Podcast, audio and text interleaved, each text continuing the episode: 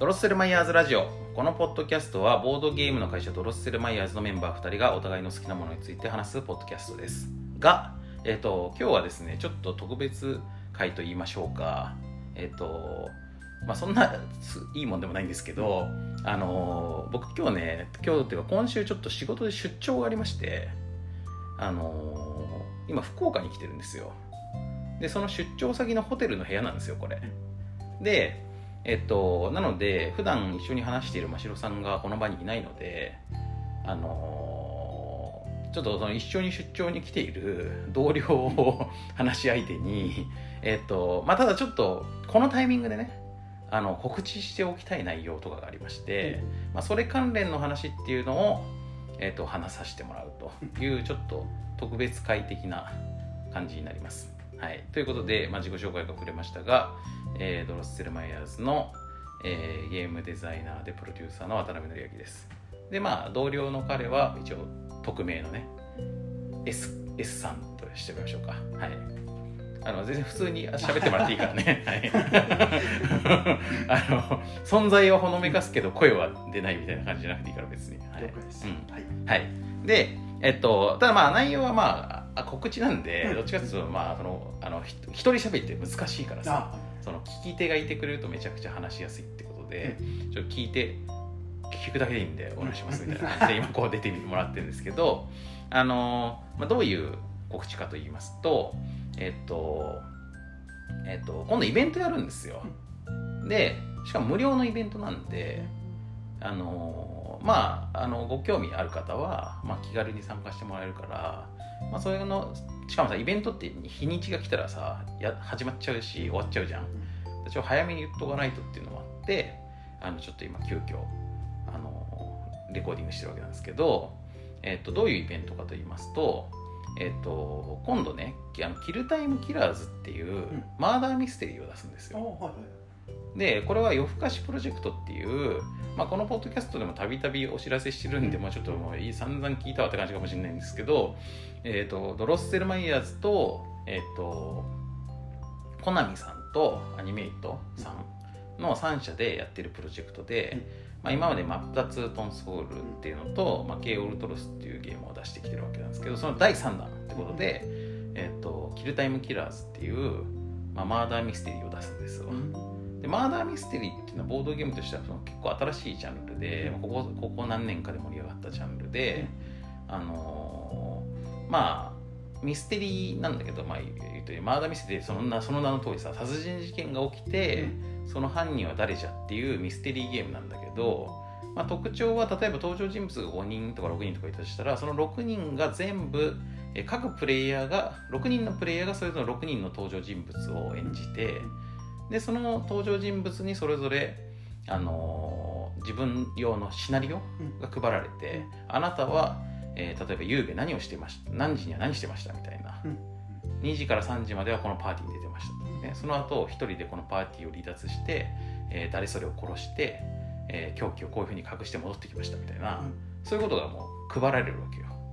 でその配られた人は「え俺犯人じゃん」ってなるわけ、でそのそれ以外の人は犯人じゃないなんかないのが配られてたりとかするわけね、でそれでお互いに話し合いながら「えじゃあそのパーティーの時あなた何してたんですか?」みたいな話をして「いやちょっとなんか鼻をつみ」みたいな。おや。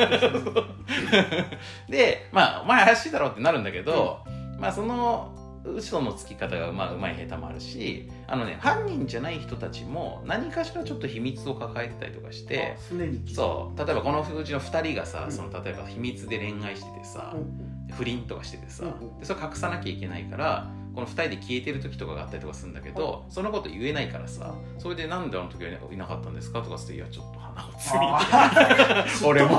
俺も鼻を 私も私も鼻つんでましたみたいな。なんかそういうので、うんあのは推理をしていくっていうね。うんテーブルトークま RPG? そうね。あの会話がメインになっていてキャラクターを演じるって意味では、うん。めちゃめちゃあのテーブルトーク TRPG に近い感じだけど、うん。まあ RPG じゃないってことが違いかなああああ。だテーブルトークアドベンチャーと言えるかもね、テーブルトーク推理ゲームっていうか、うんまあそういう感じのゲームなんですよね。であの、まあ、そういうジャンルの、えっとゲームに初めて手を染めたドロス・セマイアスとして。でキルタイム・キラーズっていうのを出すんですよ。であのーまあこれの、うん。えっと体験会。で発売がこれ7月下旬ぐらいで予定してんだけど、でそれを先行体験できるイベント7月の頭の7月2日3日うん。で土曜日曜なんだけど、うん。この2日間にわたってやる予定で、でまあ無料で、まあ、先行体験会です別にその体験版みたいなの遊ぶわけじゃなくて本当製品版と全く同じ内容のものが遊べるから、で無料で遊べるからさ、うんうん。まあ、めちゃめちゃお得なわけですよ、なんで、あのーしかもこうなんていうのこう例えばこれ6人とかで遊ぶゲームなんだけど、あのふ自分だけだとさその遊ぶメンバーそんな6人も集めらんないよって人もいると思うのね、友達とかのボードゲーム仲間とかいる人だと集めやすいけどでそうじゃない人とかは逆に1人とか2人とかでもこのイベント来てくれたら他の人たちとこううまく組み合わせてさ、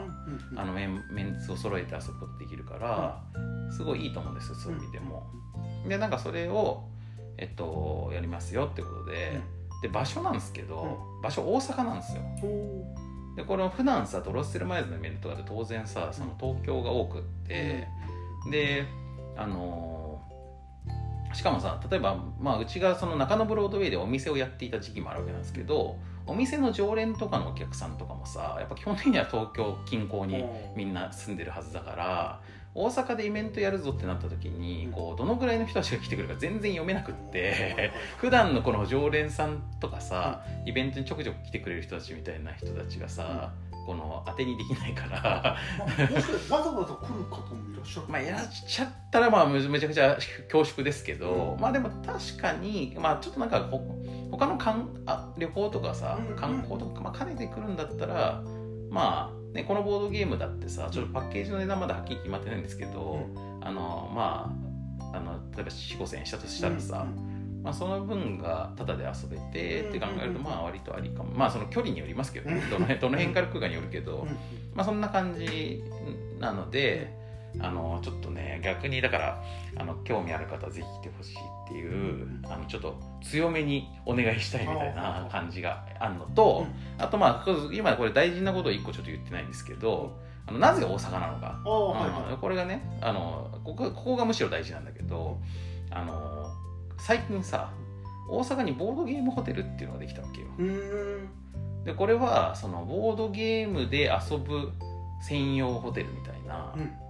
あのまあ宿泊してさホテルってさ、こう宿泊した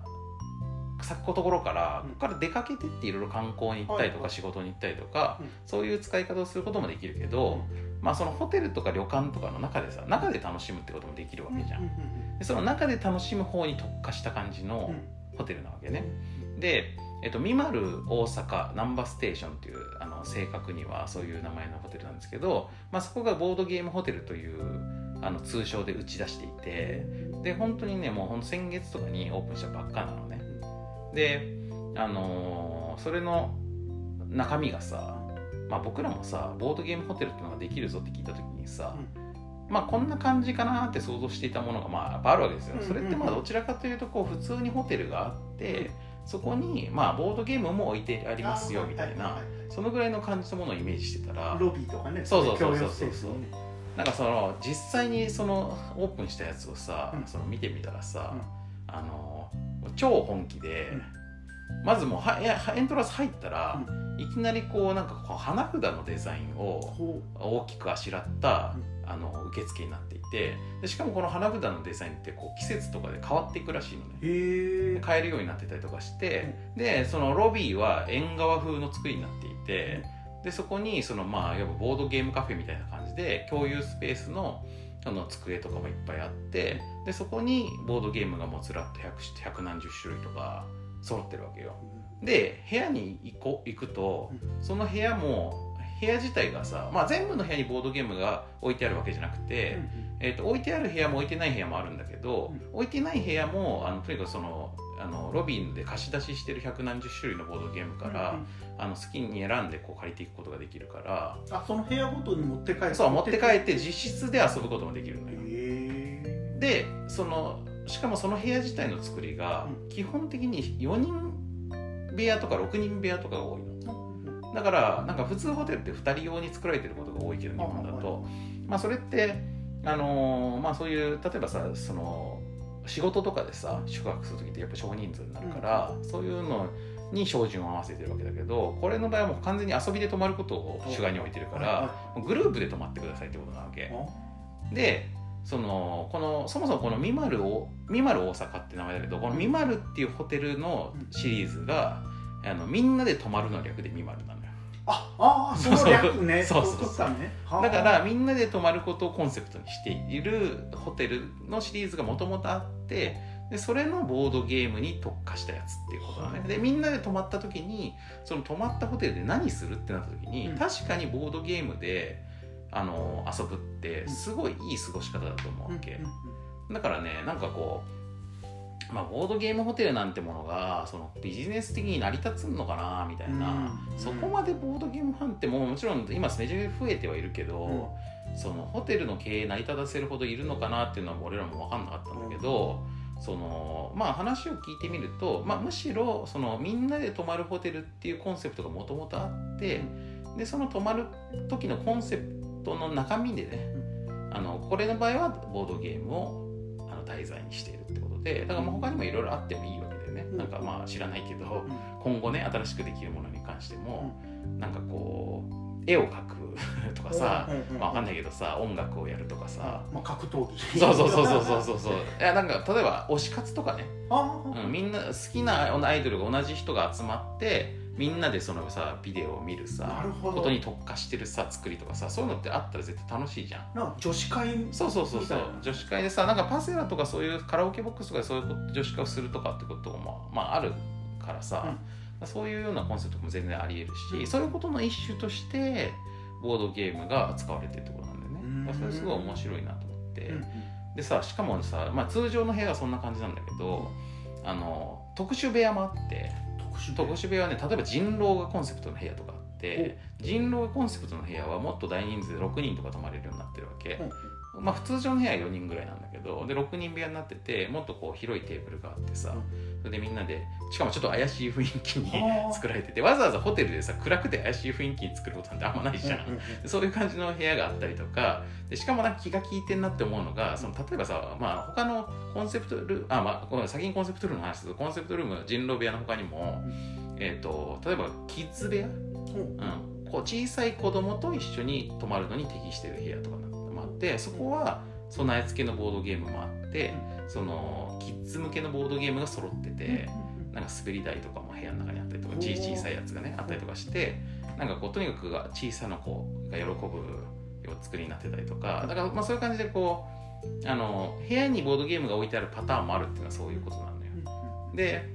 あのあとなんかこう例えばよりディープにボードゲームを遊ぶ人たち向けのちょっと重ゲーが置いてある部屋とかでそなんかねさっきそれで言いかけたのがさ気が利いてんなと思ったのがさボードゲームかといってさそのボードゲームやりに泊まったとしても、そんな例えばさ徹夜でやりたい人もいるかもしれないけど、別にそこまでじゃない人もいるでしょ当然、その時にさそのちゃんとボードゲームやる部屋と寝る部屋が分けてあって、で途中でちょっと俺もう寝るわっつって隣の部屋行って寝たりとかできるわけよ、そういうとこもさめちゃくちゃいいわけ、うんでだからさその学生時代とかにさ友達ん家に徹夜で泊まってさ、なんかゲームしたりとかいろいろマリオカートしてたりとかしてたとかまあありますけど、うん我々の世代は、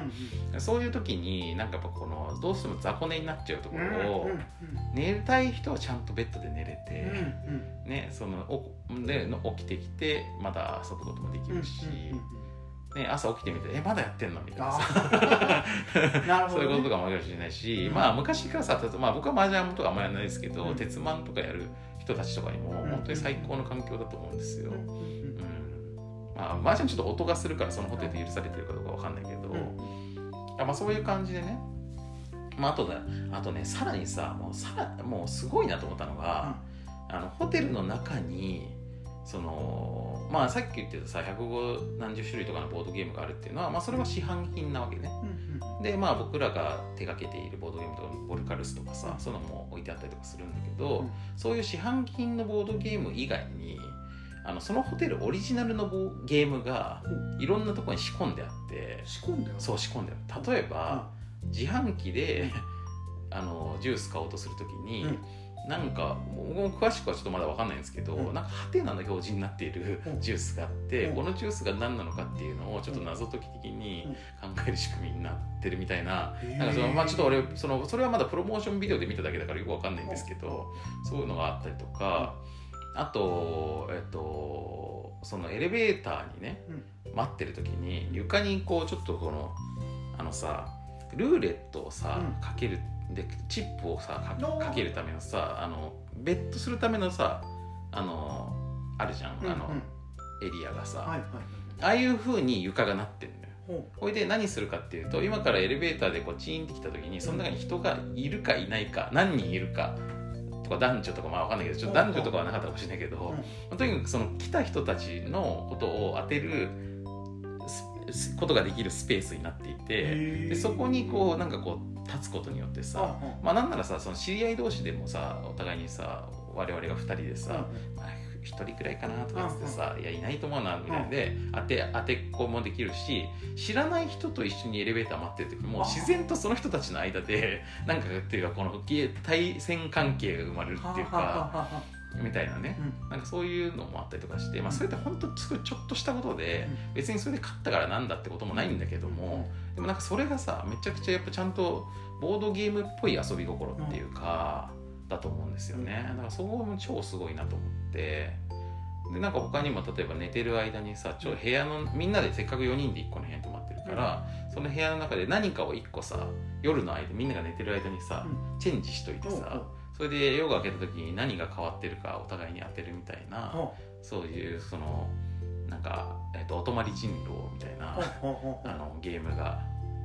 推奨されてたりとか。あとなんかこれもよくわかんないんだけどホテルの中にどっかに隠し部屋があってそこになんか財宝が隠されてるみたいなのをなんか探していくことができるとか各部屋もいろんなところのなんか裏側とかを探すと、うん。なんかこうコインが隠されてて、どの部屋なんかその各部屋なんか10枚だか20枚だか、コインが隠されてるのを君は全部見つけられるかなみたいなのがあったりとして、今度さもう全部さちょっとしたことだけど、うん。でも子供とか一緒に頼ん頼頼まったらさめちゃめちゃ楽しむと思うわけ。確かね。だからもう本当にさすごいのよ。にだからもうなんか我々もさ、そのボードゲーム業界の人たちっていうのはさ、やっぱりこうそういうコンセプトを聞いた時にさなんかこうまあもちろんそういうのうれあるだけで嬉しいんだけどでもまあどのぐらいの本気な感じなのかなってのはやっぱり思うんだけど、まあ見てみたら本当超本気だからでそれを作ってる人たちも割とそのちゃんとちゃんとっていうかまあそのボードゲーム界でさ結構活躍してる人たちとかもすごい関わってて、まあ、それこそこの夜更かしプロジェクトでそのグラフィックデザインをしてくれてる炭酸とかがね、関わってたりとかもするし、うん。まあ、一番メインのところはそのブルーパドルっていう会社の佐藤ねじさんっていう人がうん。なんかそのディレクションをしてたりとかするんだけど、まあ、非常にクリエイティブに作られてて遊び心がちゃんとあってめちゃめちゃいいわけですよ。でまあ今俺絶賛してるけど、あの別にこのイベントが決まったから絶賛してるわけじゃなくて、むしろこれの発表を見て、それですげえじゃんって思って、でこれぜひここでイベントやりたいって思って、それで今回のこの「キルタイムキラーズ」の体験会が、まあもともとやるよなんか体験会とかやりたいねって話はあったんだけど、うん。具体的に会場とか何も決まってなくって、それでこの話ホテルの存在があったもんで、あじゃあもうここでやろうってなって、それでそのあのホテル側とちょっと相談してうん。場所貸してもらうことになってって感じで、まあ、トントン拍子でさ進んだんで、まあ、本当にねこのホテルのことが発表された時に、まあ、僕もツイッターでめっちゃ盛り上がってて、うん。やべえなこのホテルみたいな。ガチじゃん。そうすげえじゃんみたいな感じになってたんだけど、うん。その時点で、まあ、ドロッセルマイヤーズもこのイベントが決まってたから持ち上げてたのかなとお思いになる方もうん。もしかするといらっしゃるかもしれませんがその時点でそのこのイベント決まってないんですよ。うんん。そっから数週間の後にあれよあれよと決まっていったでさらにちょっと裏話みたいなことをすると、このあれよあれよとイベントが決まったのにも理由がありまして、うんこのスピード感。うんあの実はこのボードゲームホテルを企画して企画っていうかそのまあそのミマル自体を、うん。あの経営しているというか、うん。まあ、ちょっとあの正確な表現かわかんないんだけど、うん。そのなんかこう経営母体になっているような会社うん。があるんですけど、うんそこの会社のその担当の方が、実は僕大学の同級生で。あお知り合い。そおうただこれはもう完全にたまたまというか、ああのむしろうん。その彼ともそもうかなり会ってなくってまあ多分5年ぐらいは話してないと思うんですよ多分。でそのその5年ぐらい話してない状態の時に、去年さ、うん。クラブハウスっていうものが流行った。あじゃんはいはいはいはい。一瞬ね。ありましたね。一瞬のきらめきあ。でめっちゃ流行ったんだけど、まあ、でその僕もクラブハウスでなんか面白がっていろいろ話してる時に、そのクラブハウス上で久々に彼とお。話したわけ、おね、なんか僕がなんかそのルームを作ってるところに来てくれたわけ彼が。それでなんかこう大学の同級生のあの T ですけどつって話してくれてほいでなんかこうあ久しぶりみたいな感じで、うん。それでまあ話してる中でさ、う彼がさ、うん。まあその今どんなことしてんのって話してて、うん。で僕大学建築学科なんですよ、うん。で彼ももちろん建築学科で,、うん。でその僕はゲーム業界の方に行っちゃったけど、彼はまあ建築方面に行ったわけね、うん。でまあそのそういうあのふ不動産とかさ、あの住宅とかさ、うん。まあ、そうでまあいろいろやって今ホテルの方にいるわけだけど、うん。でそのホテル作ってて、でまあそのなんかいろんなコンセプトのホテル考えてんだけど、ボードゲームホテルっていうのもいいと思うんだよねって、まあ、その時彼が言ってたわけ、だけどさその状態でさその話したらさ、うん。俺がさこんなボードゲーム作ったりなんかさ水教なことしてるからさ、うんボードゲームの会社やってますってやってるから、うそれに合わせて言ってきてくれてんだって絶対思うじゃん。そうね。そう。だからなんかボードゲームホテルっていうのもありかもねって言われたんだけど、まあありかもしんないけどまあなんかその現実的にはね。そうそうそうまさにさっきの話でそれをメインにホテルを1個作るとか、まあ、そんななんていうかこう危危険な そうそうまさにね水教なことを、あのーまあする人はさすがにいないだろうと、うん。まあ僕はあんまり現実的に聞いてなかったんですようん。その話。でそれから1年ぐらい経って、このボードゲームホテルが発表されて、それでその彼からも連絡が来て、あの前に言ってた話あの実現したよみたいな。でできちゃった。そうそうできちゃったのそう感じでうん見たらもうめめっちゃ予想をはるかに超えて本気の内容だったから、まあ、それでその、まあ、僕の知り合いとかも含めてなんか他にこう信頼できるメンバーもめちゃめちゃ関わってるし、それは紹介したわけじゃないんだよね全然全然、うん知らないところで知らないところで、うん、ただまあその何人かからやっぱりこういうのボードゲームホテルを今ね関西で作ってるんですよみたいな話は、まあ、ちょこちょこ聞いてはいたんだけど、うん。まあそれが全部その点がつながってその時線になって、これであそういうことかみたいな、うん、でも本当にめちゃくちゃ素敵な企画だと思ったしなんかまあその時の反響の大きさから見てもあこれ成功するんじゃないかなって感じがしたから、ななんかこうちょっとねそれになんか応援もしたいし、まあ自分もぜひ行ってみたいし、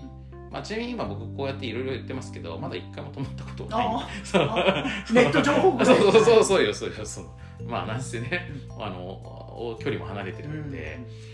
そうでなんかさそのまあす 本当さらに個人的な話になりますけど、うん。その彼にそれでさそのあのそのメメディアとかそのボードゲーム関係者とかに向けた、うんその体験会みたいなのがあるから、でそのその時はしかもその試しに泊まることもできると。その招招待してもらえば、でそれまああるけどどうって言われて、俺めちゃくちゃ行きたかったんだけど、めちゃくちゃ行きたかったんだけど、うん。そのでだけどその週の前の週に僕ちょっと仕事で大阪出張行ってたんですよ。てか行く行く予定だったんですよ。あそれでうわーっと1週間連れていればみたいな。さすがに2週連続で大阪に行くわけにもいかんなあみたいな。ちょっと他にもいろいろあるし、うん。うん。ということで、まあ、ちょっとその時は泣く泣くね諦めたんですけど、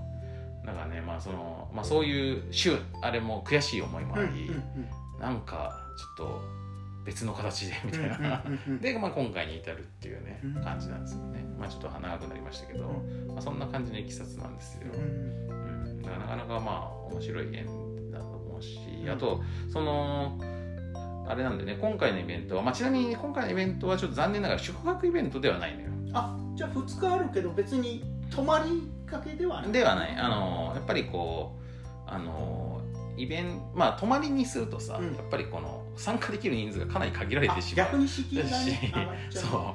う。あのあとやっぱ知らない人と一緒に泊まるわけにいかない。あ確かに相部屋でね。そうそう知らない人と一緒にゲームするまではありだと思うけうんうん。うんど知らない人と一緒に泊まらせるわけにもいかんから、うんそうすると例えば部屋が5部屋あったとしてさ、5組しか泊められないじゃん、うんそうすると。だからまあそれをちょっとやめまして、あのー土曜日と日曜日にそれぞれ1日のイベントなのね、うんだからまあ日帰りだからまあ気楽に参加してもらえるし、でまあ、さっきから何個も言ってるけど無料だし、で内容もなかなか盛りだくさんで、えー、とまず、えーとまあ、昼過ぎにね、うん。お昼食べてから集まってもらうみたいな感じで、まあ、1時ぐらいに集まってもらってちょっとまあ今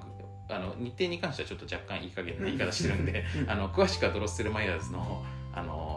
ツイッターとか夜更かしプロジェクトの公式のツイッターとか見てもらった方がいいんですけど、まあ昼過ぎの1時ぐらいに、まあ、なんとか集合してもらって、でそこで、まあ、最初になんかちょっとトークイベントをねやりたいと思っていて、まあ、僕と,、えー、とそのゲストの方でう話をしてっていう感じ。でその2日間あるから2日ともちょっと違う相手と違う内容にしたいと思っててでえっ、と多分いとちょっと1日目と2日目どっちがどっちだったかちょっと忘れましたけど片方はえっ、と集英社のうん。編集者の、うん。えー、と漆原さんっていう方うんがゲストです。でうん。これは何でかっていうと、このキルタイムキラーズの体験会がまあ今回メインなんだけど、えー、とキルタイムキラーズって、えー、と夜更かしプロジェクトがさコナミアニメイトドロッセルマイズの3社でやってるんだけど、うんうんうん。キルタイムキラーズに関しては、うん。さらに集英社もああの噛んでいて、へでその集英社があのなんていうかこう、えー、と一緒にあの参加する形で、ーうん。えー、とミステリー作家のうん。斜線道ゆきさんっていう、うん。えっと、人に、えっと、シナリオとか設定とかをか書いてもらってるんですよ。なんで、まあ、集英社プロジェクトでもあるわけ。うん。共同で作ってるっていうか。で、それの担当の、えっと、編集者さんなんで、まあ、今一緒に、このよあのキルタイムキラーズを作った、あの集英社の編集者さんと、まあ、キルタイムキラーズの今まで作ってきたあのいきさつとかうん中身に関しての話をするっていうのが、まあ、この片方のねトークイベントね。でもう一個の日は、うん。えっと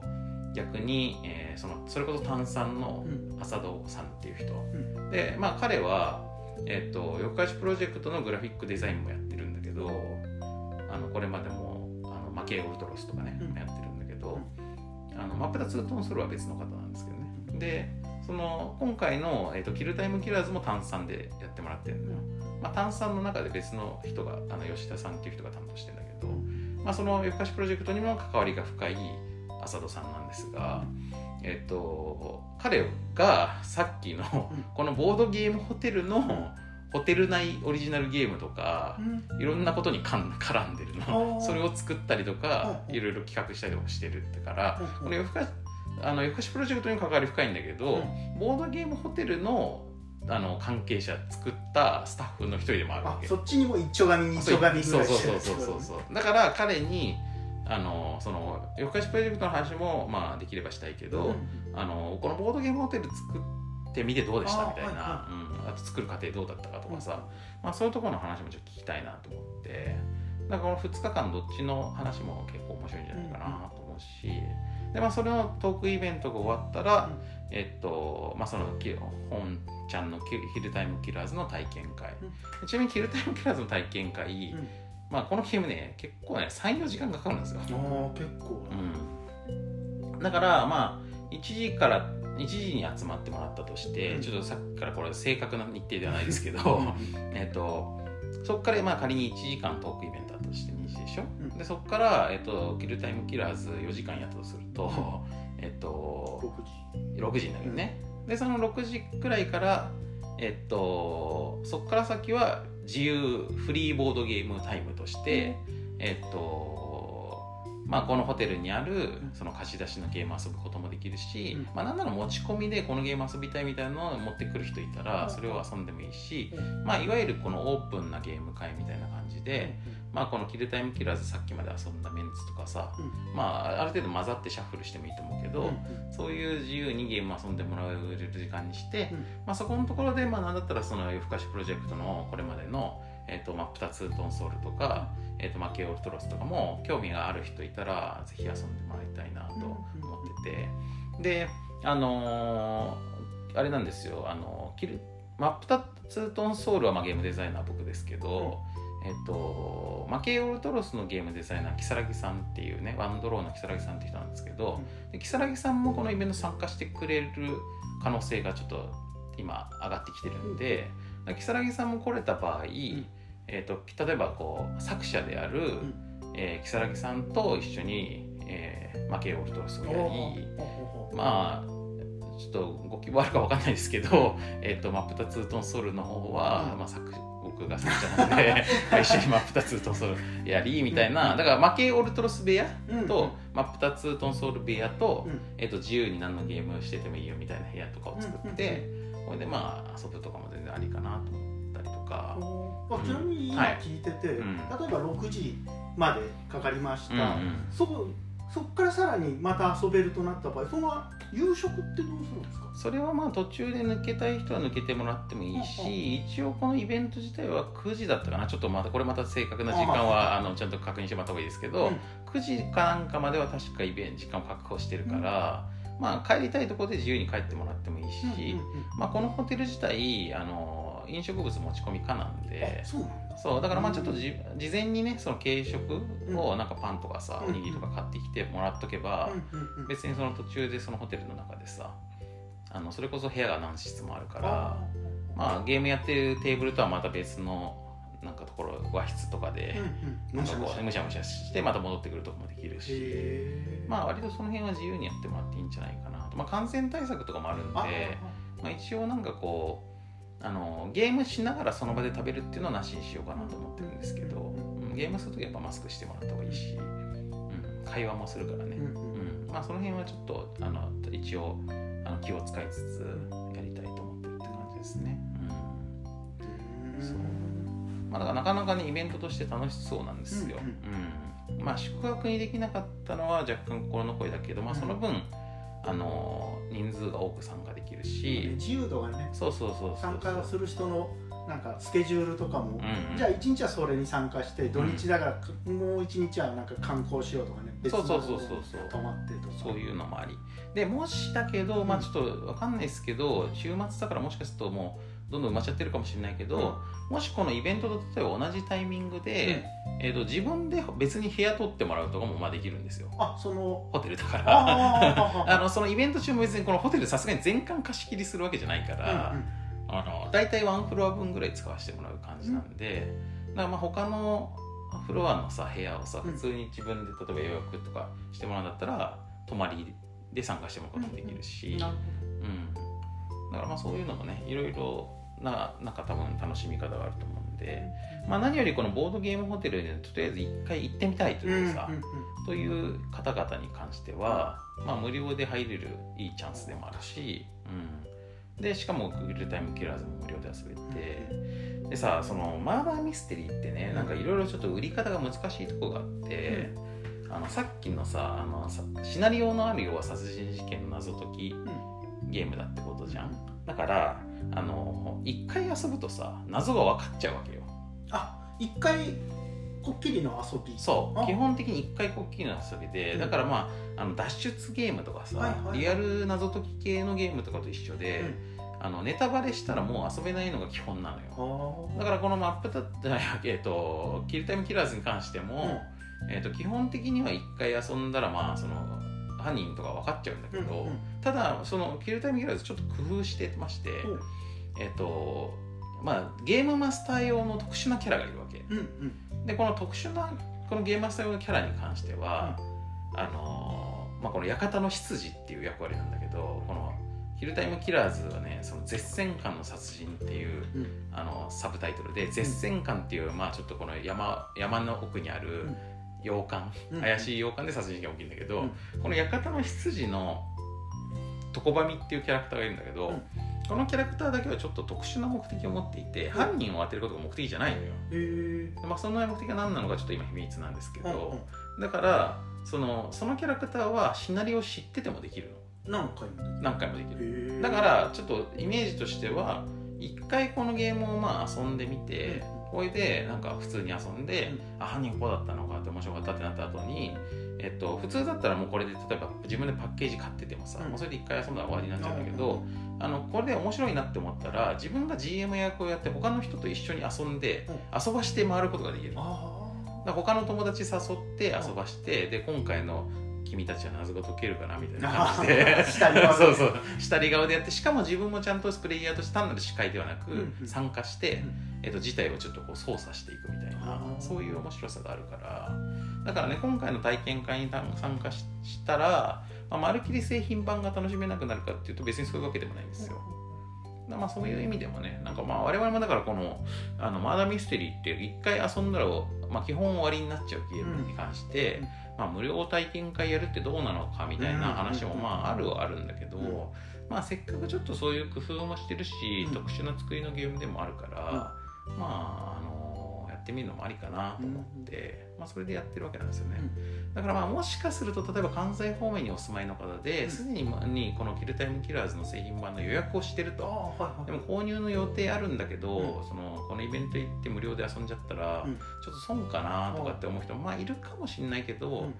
まあそれはその初回の遊びをね例えばその友達仲いい友達グループでやりたいっていうのがあるんだったらあまあ、それはプライベートでやってもらった方がいいかもしれないけど、うんうん。まあ逆にその初回はなんか知らない人たちとそのちょっと神聖な気持ちでやってでその後その自分は GM としてあのじなんか他の友達知り合いとはさ、また別に遊んでこうみたいなふうに思うんだったら、うん。まあ、全然それもかぶっててもありだと思うし、うんまあ、こんな感じで。まあ何よりやっぱり場所が、まあ、僕たちにとってはね、うん。あの大阪でイベントするのって非常に珍しいんで、まあ逆に普段そのあの東京近郊の方が主に来ているそのドロッセーマーズ関係のイベントとかに、なんか行きたいけど行けないなって思ってくれてる人がもしいたとしたら、まあ、せっかくの機会なんであのぜひ関西方面の方は、あの来ていただければなと。我こそはと我こそはとね。そうそうそうもう僕もまあやっぱこの企画したはいいけど 本当に全く読めないからあちょっと学ぶるでもあるんだよね。あ そのあ店員みたいのは何人？はまあ一応あるんだけど、うん。まあそこはある程度その部屋のあん塩梅でさ調整していくことになってるから、まあ、そんなにそこはあのあと集まり状況を見ながら、まあ、調整していきますんで、でまあその一応先着順でもうこれどうあがいてもキャパが調整できないなってなったらそこで多分締め切ることになるから、まあだからあの興味ある方はまあ早めにねあの申し込んでいただけると,、いつから申し込みみたいなえー、と多分もうこのこのポッドキャストが出てる時には、えー、ともう申し込み開始してます。あなんかね告知されてるってこと？そうそうそう。そう多分だけどちょっとまあ自信ないんですけど まあ今週中には告知されるはずで,、でこのポッドキャストも今週中には出るはずだから、はだから多分これをあなたが今これを聞いているということは あの私はもう このようにみたいな感じであのもう告知は出ているはずなので、あ。うん、これ聞いて興味興味あってしかもその大阪にも行けるような場所にお住まいだったりとか、まあ、ある程度遠いんだけどもちょっと大阪旅行ついでに行くわみたいな、あの気合いに入ってる方でも、とにかくねあの申し込んでいただけると。で申し込む時にその自分の名前で申し込んで、でお連れ様何人っていうあグループ申し込みできるから、まあ、そのお連れ様の名前も書いてもらわなきゃいけないけど、なんでまあ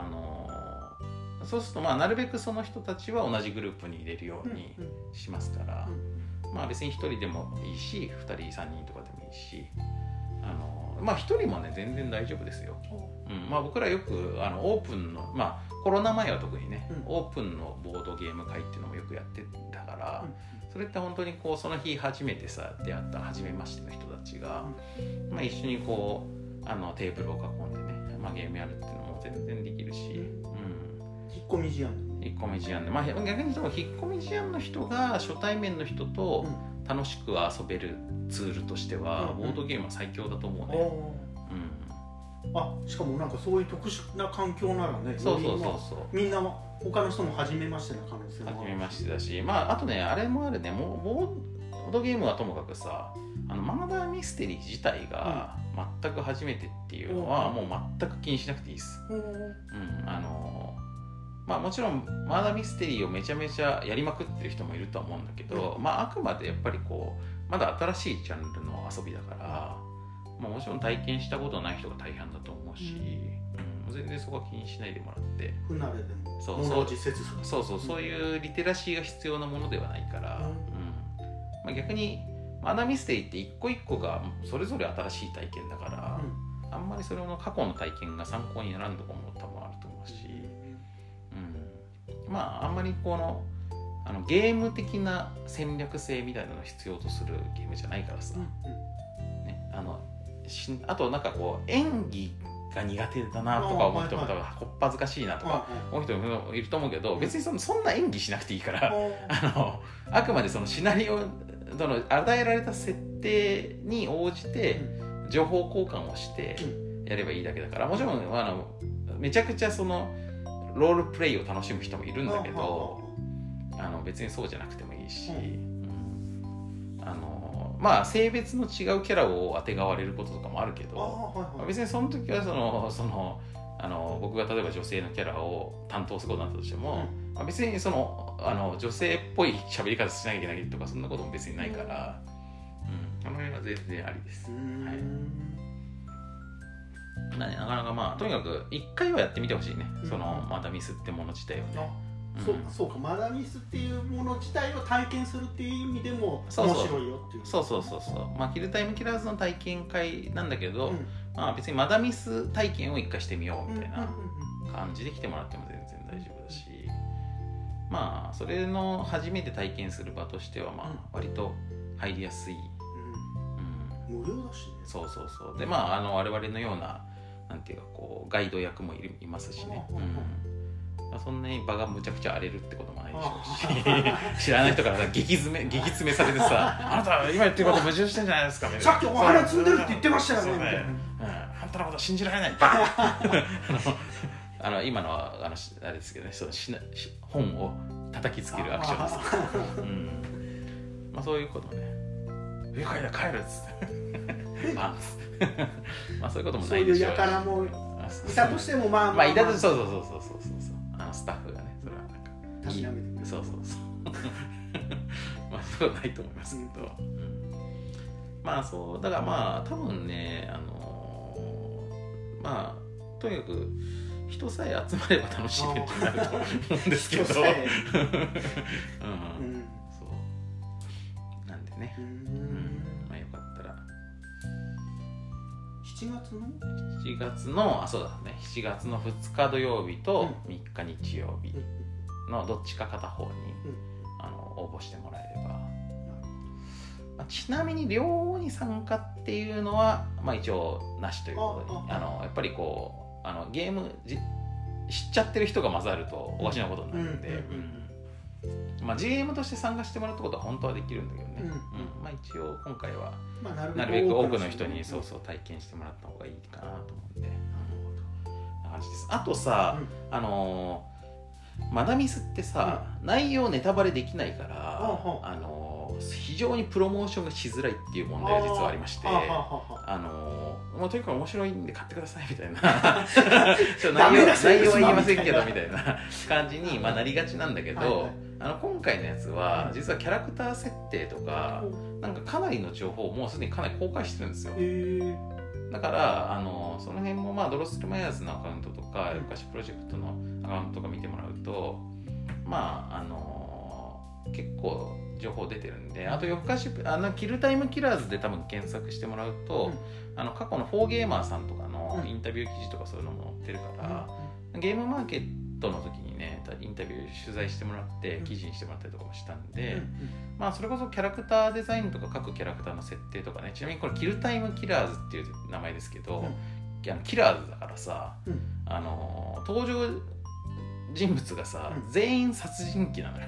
あえ？このゲーム。あもう皆さん経験ももう設定上あの今回のプレイヤーたちが演じてもらうキャラたちは全員殺人鬼なのねで結構皆さんやられてる。まあそうねあの一回殺したことあるぐらいだと殺人鬼って言わないからさ。うんあの割と日常的に殺してらっしゃる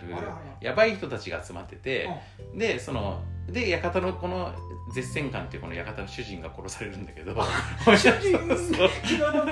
それ で誰が殺したんだってなるんだけど、まあ、全員なんせ殺人鬼だから。それ でなんかこういや俺だ俺はだったらこう殺し方しないよみたいな、まあ、そういうなんかよくわかんないあの特殊な設定のね、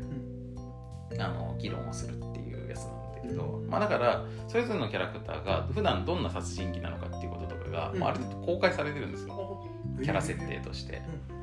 例えばそのまあある程度ちょっと主人公っぽい雰囲気のうん。西条君っていうキャラは、西条凛音君っていうキャラは、うん。高校生探偵殺人鬼で。えちょっと待ってえ探偵であり殺人鬼そうそう。あの表の顔としては高校生探偵なわけ、はあはで数々の難事件を解決してきてるんだけど、まあ、その裏でちょっと法で裁けない悪を、あうん。な正義がそうそうそう。正義感から。そうそうそう。正義感ちょっと行き過ぎちゃってはあ裁いたりとかもしてるという殺人鬼とかね。あとあのカリスマモデルギャル殺人鬼とかね。うん。あと自称魔法少女殺人鬼とかね。ちょっとやべえやべえ匂いが。ほんといろんな殺人鬼のまあこのこのうこのキャラ演じてみたいなみたいなのもしあれば、まあ、そういうのも多分取っかかりとしてはありだと思いますねなるほだから多分当日さ、うん。そのまあ多分そのそこまでその予習してくる人もそんな多くないと思うから、このキャラやりたいですって言ったら、うん多分別にその被ってなければさ、うん。あじゃああのどうぞってなると思うんでなるほど。被ってたらじゃんけんになるかもしれないけど、うん。そういうそういう入り方も全然ありですよ。なるほそう変わった。まあこの斜線道さんがさ、その斜あれシシナリオと設定を担当してくれてるんですけどやっぱこの斜線道先生のあの小説ってミステリー小説の中でも、まあ、特殊設定ミステリーと言われるジャンルでさ、あのまあ、全部が全部ではないと思うんだけど、あの例えばあれあの「楽園とは探偵の不在なり」という、えっと、小説は、えっとまあ、ちょっとかなり変わった世界で あの天使っていうのがいるのよ、まあ、我々が住む人間社会と別に、天使たちが、まあ、まあ別に全然現代の日本みたいな場所なんだけど、あの天使たちが現れるようになった世界で、なんかその天使たちは1回人を殺すとこまでは許してくれるんだけど2回人殺すと地獄に引きずり込んでくるのね。だから誰も人を2回殺すってことができなくなっている世界なんだよ、なのにあの連続殺人事件が起きて、でなぜ連続殺人が可能なんだみたいな、うん。そういう話だったりとかね、からそれってこうそれが特殊設定ミステリーなんですけど、まあ、そういうなんかこう面白いなんかこう変わったシチュエーションでのあのミステリーに定評がある方なんで、まあ、今回のこの全員殺人鬼あ確かに特殊なそうそうそうねなんかそのそれのなんか面白くなるっていうところに、やっぱり我々だけで作ったらできなかっただろうゲームができてるから、うん。まあ、まあ、あの今回の体験会にね、まあ、日程が合わなかったりとか、あの場所がちょっと遠すぎたりとかする方も、まあ、キルタイムキラーズ自体はすごくおすすめあ、ぜひちょっと製品も発売されたら遊んでみてほしいなということなんですよね。まあ、このこ今回さ、うん。告知だけだから、うん。ちょっとサクッと短めにいきますかと 言っていたけどもうはい。50分。私もそう聞いてそう聞いてあのん。始めたっていうか付き合ったんですけどうん、長くなりましたそうでしたね、まあ、このね長くなる分にはいくらでも長くできるというこのあの短くまとめるのは難しいっていううんうんこのちょっと僕の良くないところがね、まあ、出てるかもしれないですけど。時間制限のない、そうね。これちょっとポッドキャストっていうメディアの、うん。ちょっとメディアメディアの性質上しょうがない。なるほど。やっぱねラジオ番組とかだったらやっぱ枠があるからその中に頑張って、ね。巻きでお願いしますとか言われちゃうようんやっぱりその場磁場がねうんポッドキャストっていう媒体の磁場がまだいけるまだいけるとまあなってしまうところあるんですけどまあちょっとこの辺でね、うあの締めとこうと思いますんで、はい。というわけであの今回は、えー、と7月の2日と土曜日1月3日日曜日に、えー大阪の、えー、ミマル大阪ナンバステーションにて行われる、えーキルタイムキラーズ絶戦下の殺人の、えー、と先行体験会と、まあ、それにあの付随してなんかトークイベントとか、まあ、フリーボードゲームタイムとかいろいろ行われる。一応これ夜更かしフェスという名前にしてるんですけど、まあ、そういう夜更かしプロジェクトの、まあ、ファン感謝イベント的なあのニュアンスもある、えー、とやつをあのボードゲームホテルでやりますんであの、まあ、詳しくはあのよ夜更かしプロジェクトの公式ツイッターかドロッセルマイヤーズの、えー、ツイッターを見せ見ていただいると,、えー、と告知も出てますし、まあ、いろいろ日程とかねあの細かい注意事項とかね、あのあと申し込みフォームのあの URL とかもそこにありますんで、はい、それを参考にしていただけると、はい、思います。はい。ということで今回はそういう回でした。じゃあ次回からはまたねあの真城さんも参加して、癒しのボイスはい、通常の 通常の回になりたいと思いますので、はい。ということでじゃああとは出張頑張ります。あ。はい、それじゃあさようなら。